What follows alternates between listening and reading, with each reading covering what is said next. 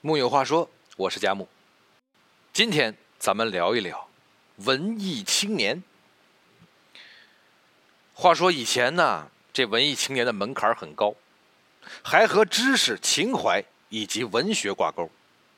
可随着这个词汇的泛滥，文艺青年成了令人避之唯恐不及的存在。那么，这文艺青年的标准是怎么变化的呢？是如何慢慢的从好变成了崩坏的呢？细细考察“文艺青年”这个词儿，可以从民国说起。那个时候的文艺青年，其实是和文学甚至是爱国主义绑在一起的。他们的文字里多是对时事的评判。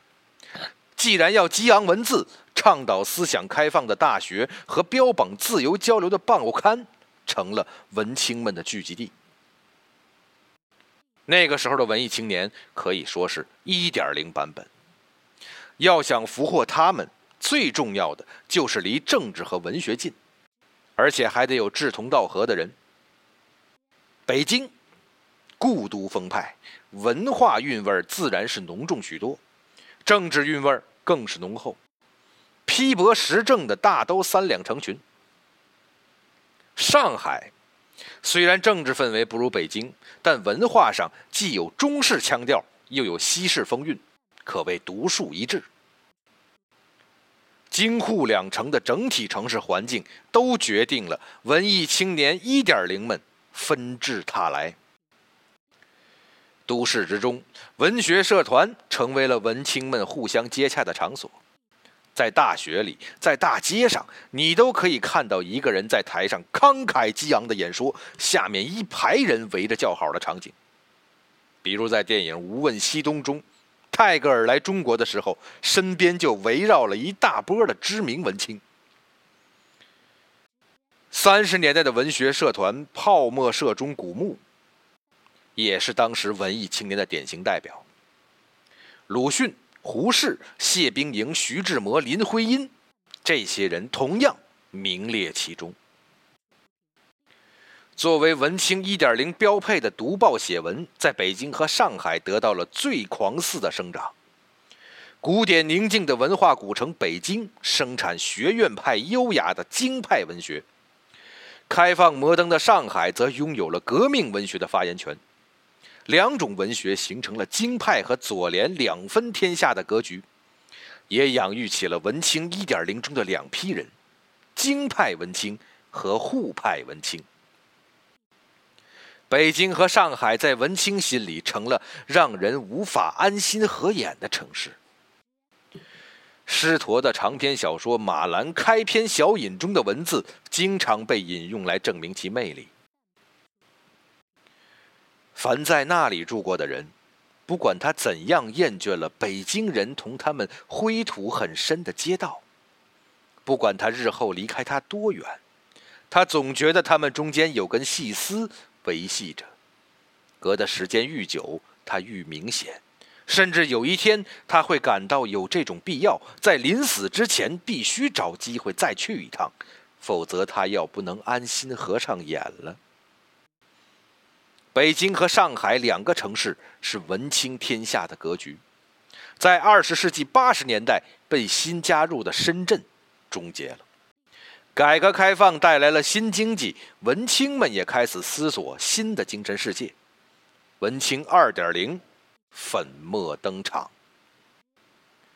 与文青一点零不同，文青二点零是充满激情、满怀希望的。他们希望有新的生活环境。接触新思想，这个时候新兴的深圳就恰恰满足了这种需求。深圳是当时中国对外开放的窗口，这里有摆脱贫困的财富梦，还有着跟别的城市不一样的新鲜气息。具备新鲜感的深圳，在文学中就被描绘成了希望之地，由此一跃成为了继北京、上海成为了之后的文青第三大聚集地。深圳给予文艺青年的希望是充盈的，充盈到你可以凭借诗获得户籍。证券时报曾记录下这样一个实例：主人公阿华这个略有身体残疾的女青年，她写的一首好诗，因为一次诗歌大赛而获得政府奖励的深圳户籍。这一招放在今天，怕是只能让拼着脑袋积分落户的人徒有限于情了。深圳凭借机会众多，给了文青2.0们以希望，最终还是因为生活成本的提高而让他们无奈的逃离。即使已经获得了深圳户口，诗人阿华最终还是离开了深圳。深圳能够给他户口，能够给他交流的空间。但是没有办法提供合适的、能够承受的房价。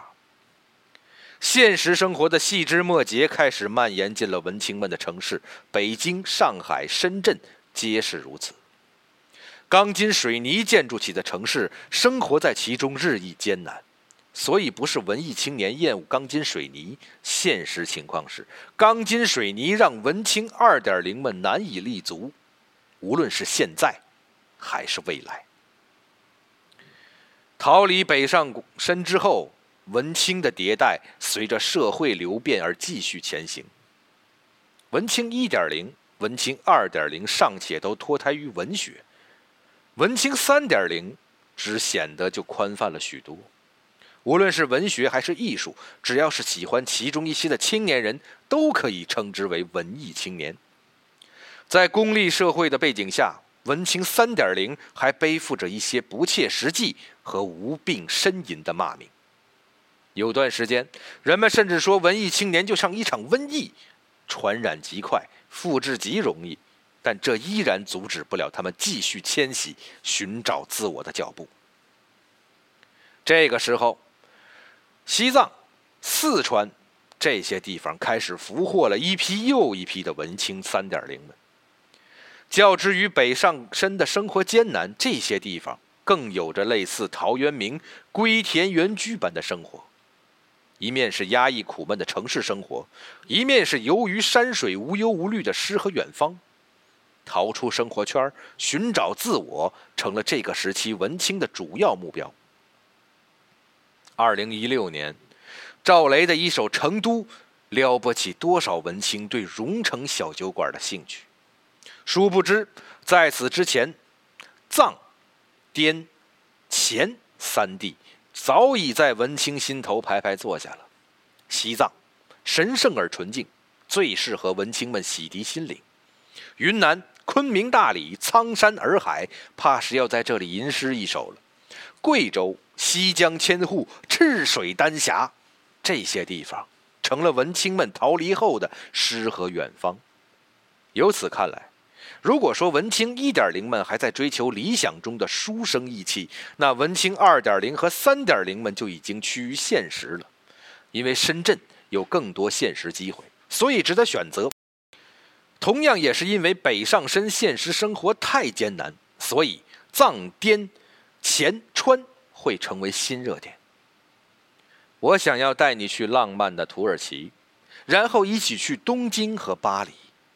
中国的城市已经满足不了文青们追求他乡的情节了。文青三点零们在记在自己的行为单路上记下了值得一去的西式浪漫之地。根据国家旅游数据中心的数据，二零一七年全年中国公民出境旅游人数约为一点三一亿人次，二零一六年这个数字还是一点二二亿。文青们也随着这股大潮，奔着文学艺术中的东京、巴黎等地各版本的爱情故事跑出了国。毕竟，文青最初一代其实是受着西方浪漫风情熏陶的。作为继承者们，这趟文艺寻根之旅还是非常值得的。文青三点零们愈发热爱的是这些城市被贴上的文艺标签城市本身如何已经不再那么重要了。至少这份附加值，他们愿意买单。说到底，文青三点零已经开始成为了一群消费符号的青年。线下想着诗和远方，线上找着精神角落。世界那么大，确实该去看看。但没去过这些城市，没踏出过国门，就不够文艺吗？我倒不这么觉得。在我看来，优秀的人。骨子里都是很文艺的。